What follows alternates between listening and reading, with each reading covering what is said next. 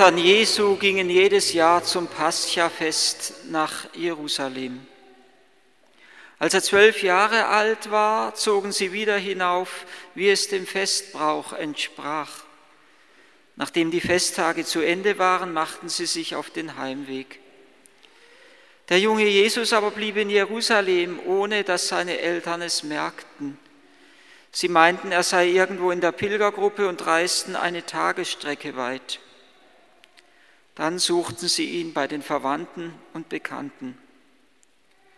Als sie ihn nicht fanden, kehrten sie nach Jerusalem zurück und suchten ihn dort. Nach drei Tagen fanden sie ihn im Tempel. Er saß mitten unter den Lehrern, hörte ihnen zu und stellte Fragen. Alle, die ihn hörten, waren erstaunt über sein Verständnis und über seine Antworten. Als seine Eltern ihn sahen, waren sie sehr betroffen. Und seine Mutter sagte zu ihm, Kind, wie konntest du uns das antun? Dein Vater und ich haben dich voll Angst gesucht. Da sagte er zu ihnen, warum habt ihr mich gesucht? Wusstet ihr nicht, dass ich in dem sein muss, was meinem Vater gehört? Doch sie verstanden nicht, was er damit sagen wollte. Dann kehrte er mit ihnen nach Nazareth zurück und war ihnen gehorsam.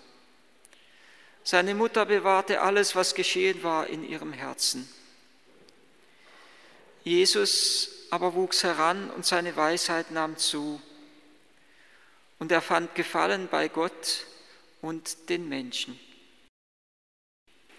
Außer der Begegnung der Hirten mit der heiligen Familie beim Kind in der Krippe gibt es noch drei weitere Stellen, wo die heilige Familie uns in der Heiligen Schrift vor Augen steht.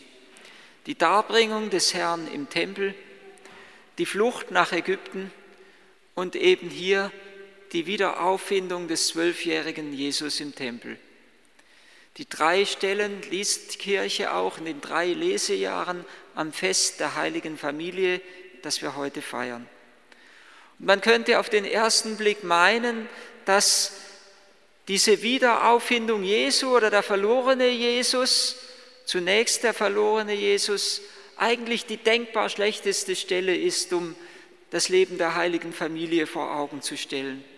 Denn scheinbar geht ja hier gerade alles auseinander. Jesus bleibt einfach weg. Er fragt nicht, er sagt nicht Bescheid. Die Eltern sind in Sorge, sind in Not.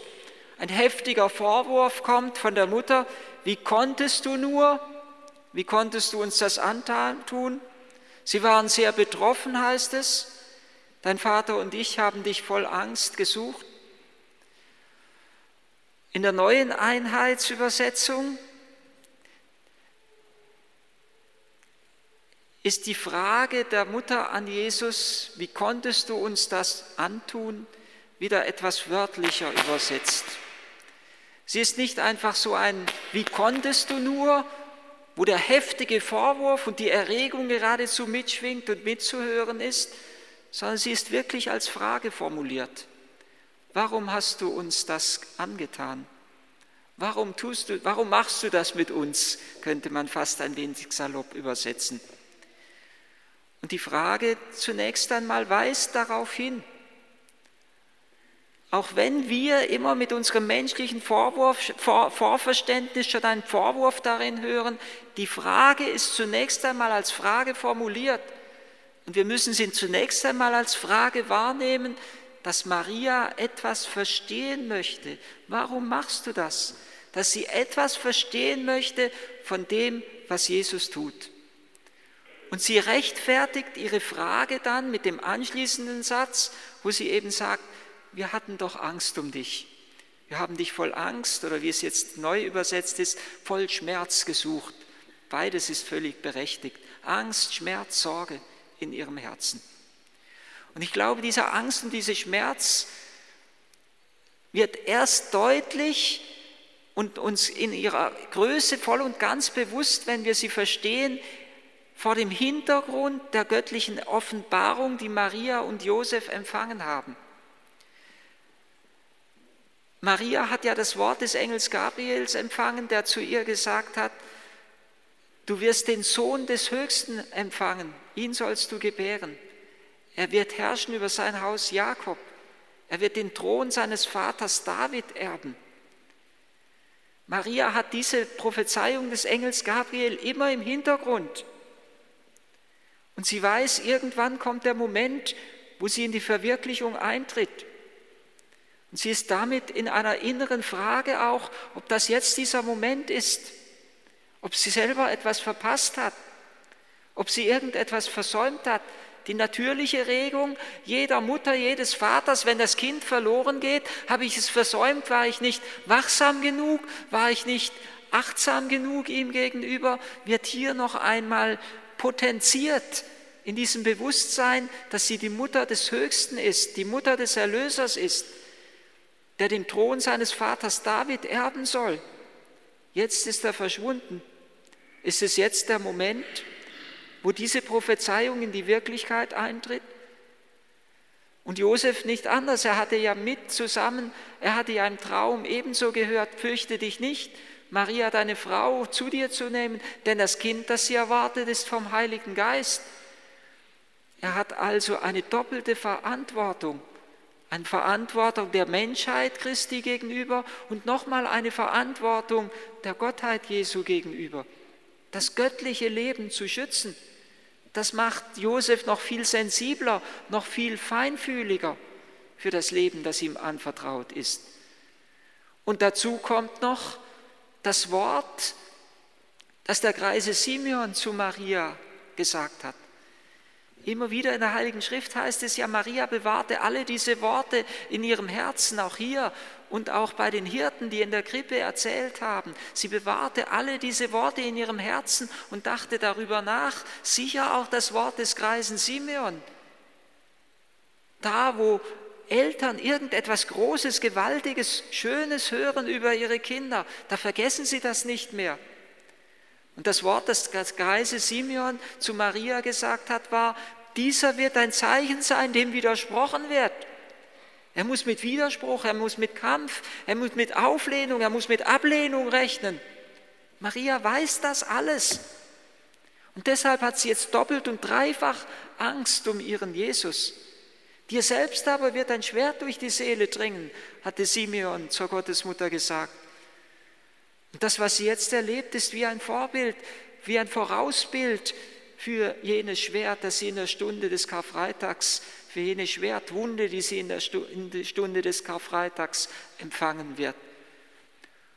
Und je mehr Maria und Josef in Sorge sind, in ihrer Erschütterung, sie sind ja umso mehr in Sorge, je mehr sie sich in ihrer Pflicht als Eltern wissen, desto unverständlicher wird doch dass Jesus so gehandelt hat, dass er nicht Bescheid gesagt hat, dass er nicht gefragt hat, dass er einfach weggeblieben ist. Mit menschlichem Vorverständnis könnte man fast wieder meinen, er wusste halt, dass er sich's erlauben kann. Er wusste ja, dass er auf Maria und Josef vertrauen kann, dass sie hinter ihm stehen. Aber es ist nicht einfach menschliche Überlegung, die ihn so handeln ließ, sondern Jesus handelt ja immer, das kommt dem Rest der sonst in der Heiligen Schrift immer wieder zum Ausdruck, in diesem Bewusstsein einer göttlichen Sendung, eines göttlichen Auftrags. Musste nicht all das geschehen, wird er später zu den Emmaus-Jüngern sagen. Heute muss ich bei dir zu Gast sein, sagt er zu Zachäus. Er weiß sich in einen göttlichen Auftrag. Er handelt so, so hat es Adrian von Speyer in, in ihrer Auslegung zu dieser Szene gesagt, er handelt so, weil er so handeln muss.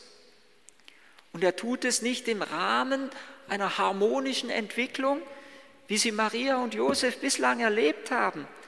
Sie haben ja ihn, ihn ja nicht so erlebt, dass er einfach davonläuft, dass er einfach wegbleibt, Sie haben es erlebt, wie, ein ganz natürlich, wie die ganz natürliche Entwicklung jedes menschlichen Kindes, wie er anfängt zu krabbeln, wie er anfängt zu laufen, wie er das erste Mama oder Papa spricht, wie er anfängt zu reden. Immer wieder neu begegnen Maria und Josef eigentlich einer ganz natürlichen Entwicklung ihres Kindes. Aber hier handelt, wie Adrian von Speyer sagt, Jesus nicht mehr im Rahmen einer harmonischen Entwicklung, sondern es ist wie ein jäher Ruck, der sich hier vollzieht. So als würde das Kind mit einem jähen, in einem jähen Augenblick den Eltern entrissen werden.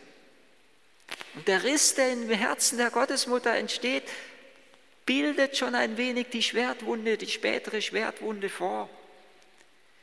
Und es ist so, als würde Jesus mit diesem Geschehen Maria in seine Selbstentäußerung mit hineinnehmen, so wie er heraustritt aus der Herrlichkeit des Vaters und in die Einsamkeit unseres Menschseins, in das Ausgeliefertsein unseres Menschseins eintritt, so lässt er nun Maria in der Einsamkeit und Josef in der Einsamkeit zurück. Und sie sind wie ausgeliefert und sie wissen nicht und verstehen nicht, was das ist und was das soll. Und man könnte noch einmal meinen, dass das doch alles, diese ganze Szene doch alles recht wenig zu tun hat mit dem Bild einer heilen oder gar einer heiligen Familie. Und doch glaube ich, dass gerade in dieser Begegnung etwas sehr, sehr Tiefes zum Ausdruck kommt, von dem, was Familie ist. Zum einen einmal liebende Fürsorge, Angst und Sorge des einen um den anderen. Aber heilige Familie ist auch das, wo einer den anderen in die Freiheit hinein entlässt und wo der eine dem anderen hilft, dass sich Gottes Pläne an ihm voll und ganz verwirklichen können. Der Gehorsam der Eltern gegenüber muss hier zurücktreten gegenüber dem göttlichen Plan, das der Vater, den der Vater hat mit seinem Sohn. So wie der Sohn nun den Eltern entrissen wird, so wird er später noch viel in einem noch viel größeren Schmerz genommen werden, den Eltern genommen werden. Maria und Josef. Maria genommen werden in der Stunde des Karfreitags. Josef, glauben wir, ist ja dann schon verstorben. Er tritt jedenfalls nicht mehr auf. Es ist das, was hier zum Ausdruck kommt, zum einen eben, wo sich die Pläne Gottes an jedem Einzelnen verwirklichen sollen, wo ich den anderen in die Freiheit entlassen muss, auch dann, wenn er mir scheinbar in jähem Ruck entrissen wird und das, was hier auch zum Ausdruck kommt, ist, dass Jesus ja in Freimut spricht vor Schriftgelehrten. Er hörte ihnen zu und er stellte Fragen und sie waren erstaunt über das Verständnis, mit dem er geantwortet hat. Ich glaube, dass Jesus sich nur so in dieser Freiheit bewegen kann, weil er zugleich auch weiß, dass er seinen Eltern im Hintergrund hat, die letztendlich hinter ihm stehen. Ein Kind kann sich dann in Freiheit entwickeln und in Freiheit entfalten, wenn die Eltern hinter ihm stehen. Es braucht dann keine Angst mehr haben. Es kann ohne Angst groß werden. Und es kann vor allem dann ohne Angst groß werden, wenn es nicht nur die Beziehung zum Vater oder die Beziehung zur Mutter fürchten muss, sondern wenn es auch weiß, die beiden stehen in einer guten Beziehung zueinander. Auch das ist immer bedeutend für die Entwicklung eines Kindes, dass die Eltern in einer guten Beziehung zueinander stehen.